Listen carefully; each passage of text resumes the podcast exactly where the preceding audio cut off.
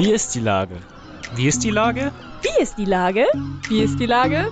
Wie ist die Lage? Wie ist die Lage? Wie ist die Lage? Der fast tägliche Podcast mit Lars Meyer.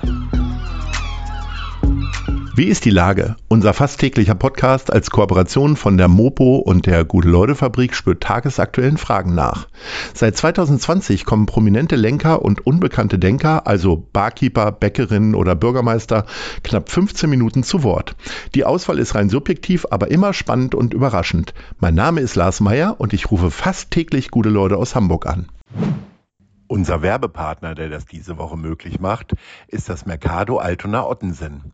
Ab dem 25. September präsentiert die Markthalle des Mercado ihre ganze kulinarische Vielfalt im Rahmen der Schlemmertage. Internationale Spezialitäten treffen auf regionale Leckereien und es darf probiert und gekostet werden. Einfach lecker. Das war Werbung. Herzlichen Dank. Heute befrage ich Kampnagelchefin Amelie Deufelhardt. Ahoi, Amelie. Ahoi, Lars. Liebe Amelie, ähm, ihr schlittert ja von einer Party in die nächste. Gerade habt ihr das internationale Sommerfestival beendet, was auch mir großen Spaß gemacht hat. Mhm. Und nun äh, wird Jubiläum gefeiert. 40 Jahre Kampnagel vom 30. September bis 15. Oktober. Drei Wochen Party. Wo holst du die Konditionen her? Naja, ich habe mich jetzt ja schon wieder nach dem Sommerfestival eine Woche ein bisschen ausgeruht, bevor wir wieder voll so in die Vorbereitung des Jubiläums gegangen sind.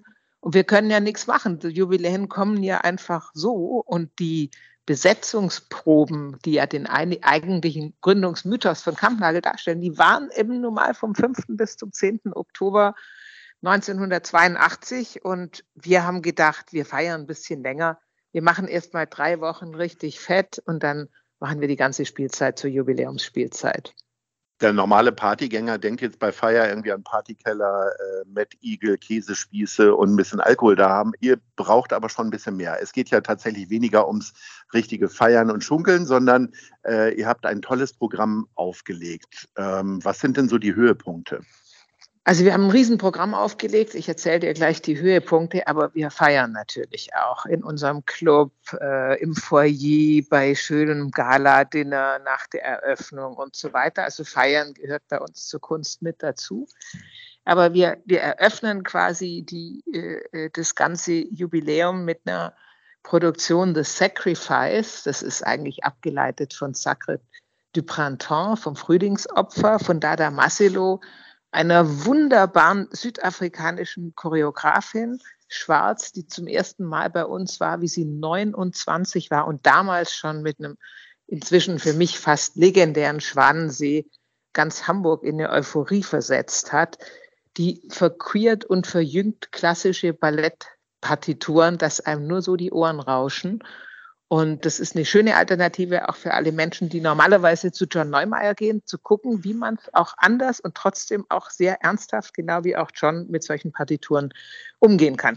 Das ist das eine Stück. Und das zweite ist äh, von Mabel Preach. Äh, Mabel Preach ist Hamburgs aus meiner Sicht interessanteste Künstlerin der Performing Arts und sie macht auch noch vieles andere, die schwarz ist und sie macht eine Produktion, die heißt Inauguration und eigentlich versetzt sie unser Jubiläum ein paar Jahre später, sagen wir mal fünf oder vielleicht sieben, eigentlich fünf und hat sich inzwischen selbst zur Intendantin von Kampnagel gemacht und lässt quasi alle ihre und alle Kampnagel-Weggefährten in einer großen Show aneinander vorbeiziehen und diese Show wird auch dreimal stattfinden.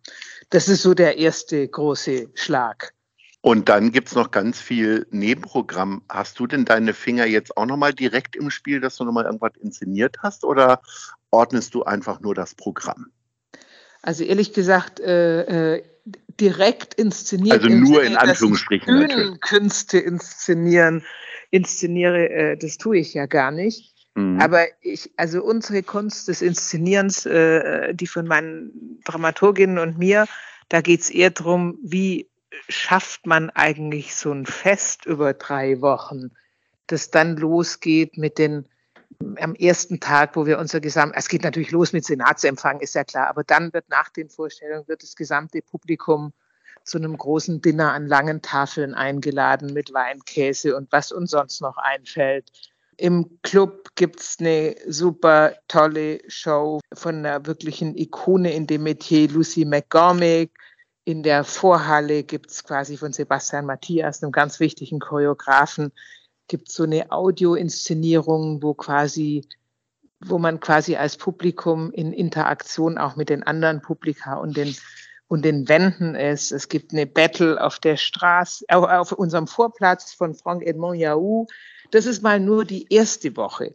Und dann geht es eben immer weiter. In der zweiten Woche gehen wir mehr so ein bisschen ins Popkulturelle. Da kommt dann Peaches mit auch ihrem Jubiläumskonzert. Peaches äh, äh wird 20 äh, dieses Jahr oder ist 20 geworden. Dann haben wir Queer Yoki, das ist unsere queer animierte Karaoke-Party. Wir haben Orchester-Karaoke, da kann man Karaoke singen. Das darf sich wirklich niemand entgehen lassen. Vor dem großen Symphonieorchester der jungen Symphoniker.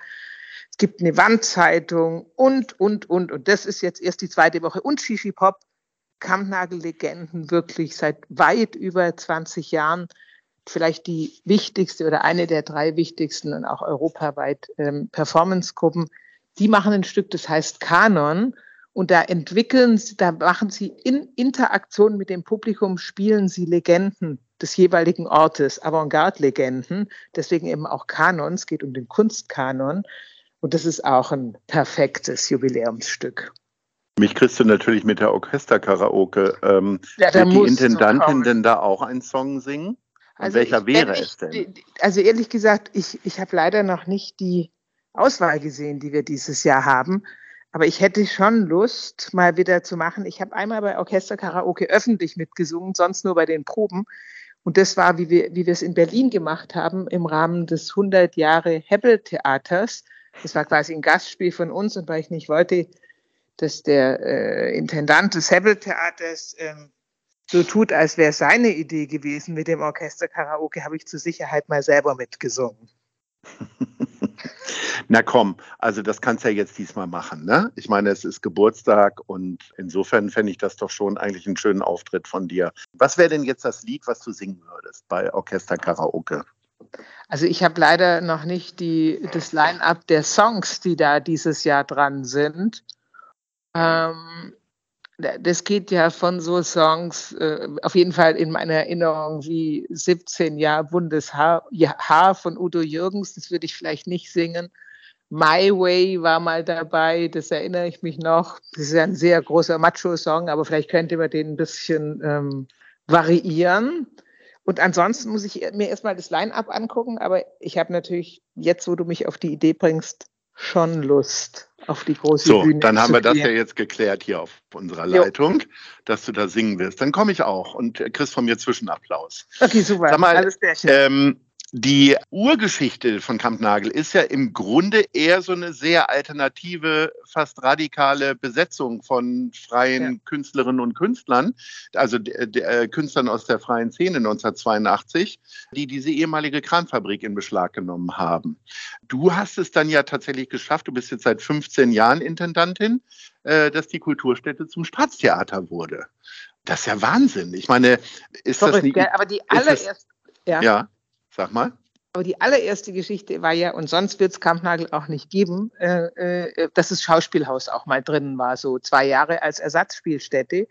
Und dann kam eine sehr alternative Geschichte mit wenig Geld, mit, das waren so die 80er Jahre, wenn da jemand international kam, die kamen mit ihren Wohnwägen, auf dem Gelände wurde gecampt und so. Also das war schon eine sehr wilde, interessante Zeit, aber auch von Anfang an eine Zeit, die sehr wichtig war für die, äh, für die deutsche Theatergeschichte, also für die Performancegeschichte. Also das, das kann man überhaupt nicht unterschätzen. Ich glaube, es gab eine lange Zeit, wo Kampnagel in Hamburg weniger hochgeschätzt war wie überall in Europa oder auch international und weltweit. Und heute Staatstheater, wir sind natürlich kein klassisches Staatstheater, und wir warten noch darauf, dass wir auch finanziert werden wie ein Staatstheater. Da sind wir noch nicht, aber wir werden immerhin finanziert. Darüber sind wir auch froh. Ähm, äh, und Staatstheater heißt ja eigentlich erstmal nur, dass die Freie und Hansestadt äh, quasi der Eigentümer und Hauptgesellschafter der Institution ist. Und das birgt Vor- und Nachteile, aber insgesamt finde ich das ganz gut, weil wir auch das erste Haus in diesem Feld sind in ganz Deutschland, das Staatstheater geworden ist. Und das ist natürlich auch ein gewisser Ab gewisses Upgrade dieser internationalen und auch der freien Szene. Und das ist super wichtig, denn diese Szene ist der Motor der Theaterentwicklung weltweit. Jetzt ist dir dieser Impuls aber noch nicht genug, dass ihr also richtig Staatskohle da möglicherweise auch mal vernünftig anwenden könnt, sondern jetzt wird auch noch umgebaut. Ähm, hast du hier schon einen Bauhelm besorgt oder äh, sieht man dich dann die ganze Zeit mit so einem Bauhelm da rumlaufen? Also erstmal habe ich äh, mein Büro gewechselt. Also ich bin von der einen Seite auf die andere Seite, also da ist nur eine Wand dazwischen gezogen, weil ich jetzt die künftige Baustelle besser im Blick habe. Das heißt, ich habe jetzt den freien Blick auf die gesamten Hallen. Und du rufst dann immer aus dem Fenster raus, los, schneller. Also wenn so ich dann irgendwie merke, dass es nicht so gut passt, kann ich ja mal runtergehen und höflich nachfragen. Mhm. Und ähm, los schneller würde ich nicht herausrufen, aber ich hoffe natürlich, dass wir es schaffen mit Kampnagel und daran arbeiten wir auch sehr intensiv, dass wir die äh, sowohl die Sanierung als auch die Neubauten, die wir bauen, dass wir die Baustelle zügig an Start bekommen und auch relativ schnell ähm, dann die, äh, den Bau durchführen, was natürlich nicht heißt, dass wir vorher nicht äh, alles ganz genau planen. Das ist ganz wichtig im Rahmen des Hamburger Modells. Aber wir haben fantastische Architekten, ein Büro aus Paris, Lacaton Vassal. Die sind äh, Spezialisten einerseits für äh, soziale Wohnbauten, aber auch für Kulturbauten, haben zum Beispiel in Paris das Palais de Tokyo, ganz wichtige Ausstellungshalle saniert und sind wirklich Architekten, die quasi mit so einer historischen Substanz umgehen können, und zwar herausragend gut umgehen können und gleichzeitig auch Neues hinzufügen. Und das ist genau wo die Richtung, in die wir gerade planen. Das hört sich sehr spannend an. Äh, Intendantin, also Frau Schlesinger vom RBB ist ja dadurch bekannt geworden, dass sie sich zu viel Luxus gegönnt hat. Was wird denn dein Luxus in deinem neuen Büro sein? Ich habe ein super Büro. Ich, ich brauche gar keinen Luxus. Ich fahre ja, eigentlich sollte ich ja nur Fahrrad fahren, aber ich fahre auch Vespa. Also ich brauche auch keinen Dienstwagen und ähm, Luxus. Ich, hab, ich muss zugeben, ich habe neulich ein paar neue Deckenlampen gekriegt, weil die alten so geblendet haben, aber das reicht dann an Luxus erstmal. Sehr schön. Und dann hast du auch eine tolle Umgebung. Deswegen sind wir jetzt schon bei unserer Top 3. Es geht nämlich um Lieblingsorte in Winterhude. Also wo treibst du dich denn am liebsten rum, wenn du von der Arbeitsstelle rausgehst? Was ist da deine Top 3? Was wäre denn Platz 3 zum Beispiel? Genau, gut, dass du sagst, wenn ich von der äh, Arbeitsstelle rausgehe, weil mein Top 1 sowohl in Richtung Zeit, die ich verbringe in Winterhude, ist mal ganz, oder Winterhude slash Barmbek, ist mal äh, ganz eindeutig äh, Kampnagel. Mhm. Ähm, dass ich manchmal auch so für äh, Spaziergänge an der am Kanal entlang äh, ein bisschen verlasse, wenn ich den Kopf auslüften möchte. Das liebe ich auch sehr. Aber ansonsten, wenn ich das Gelände verlasse in Winterhude, muss ich gestehen, dass ich meistens in Restaurants gehe. Und mhm. ähm, eines davon, was ich super cool finde, ist Wolfsjunge. Das ist bei uns fast ums Eck, Zimmerstraße, ziemlich, ziemlich teures Restaurant mit alles Bioprodukten und so. Ich würde mal sagen, so deutsch-französische Küche, eher ja. regional und einfach fantastisch. Und, Hört sich ähm, sehr gut an. Platz zwei. Ist richtig, richtig empfehlenswert. Mhm. Und Top zwei würde ich sagen, weil ich wie gesagt meistens essen gehe, ist es Miru. Das ist ein, Italien äh, ein israelisches Restaurant, was mhm. es eigentlich meiner Meinung nach ganz wenig gibt in Hamburg. Zumindest kenne mhm. ich nicht viele. Äh, was in der Gertigstraße ist und wo man wirklich sehr, sehr gut, sehr, sehr nett im Sommer auch immer draußen, in den anderen natürlich auch essen kann. Und äh, mein dritter Liebling äh, neben dem Istanbul ist es Orient, was sich bei uns am Gelände angesiedelt hat und super coole libanesische Küche hat. Und da bin ich auch des Öfteren mal. Und ansonsten, du liebst es also auch beim Essen sehr international und bunt. Äh, finden wir großartig. Ich bin Schwäbische sehr gespannt. Schwäbische Küche mache ich übrigens zu Hause. Gell? Schwäbische Küche mache ich zu Hause. Ja, Spätzle, Maultaschen und Spätzle. Spätzle und sowas, Maultaschen. Wo gibt es denn die besten Spätzle in, in Hamburg? Ganz ja, spontan. Frage. Also ehrlich gesagt, ähm, ich, ich, also ich gehe jetzt nicht so oft Schwäbisch essen, aber es gibt auf den Märkten in Hamburg, so, also ich gehe sehr gerne auf Märkte, muss man dazu sagen, Aha. sowohl auf dem Isemarkt als auch auf dem äh, Markt am Turmweg gibt es so Nudelmacher und die können sowohl italienische Nudeln, Spaghetti und auch Ravioli als auch sehr gute Spätzle, die dann einerseits handgemacht sind, aber die man trotzdem schon fertig äh, kaufen kann, was natürlich recht praktisch ist, weil dann ist das Essen natürlich viel schneller fertig. Sehr gut. So viel Service hatten wir noch nie in diesem Gespräch. Liebe Amelie, ich wünsche dir äh, eine gute Kondition für die Feierei und natürlich auch weiterhin ein gutes Händchen für all das, was du da aussuchst, vor allen Dingen für dein Lied bei der Orchesterkaraoke. Da werden wir nämlich jetzt alle genau drauf gucken. In diesem Sinne. Genau, also da werde ich mich jetzt auf jeden Fall darauf konzentrieren. Vielen Dank für die Einladung. Wir sehen uns bald auf jeden Fall beim Jubiläum. Juhu, tschüss. Jo, ciao.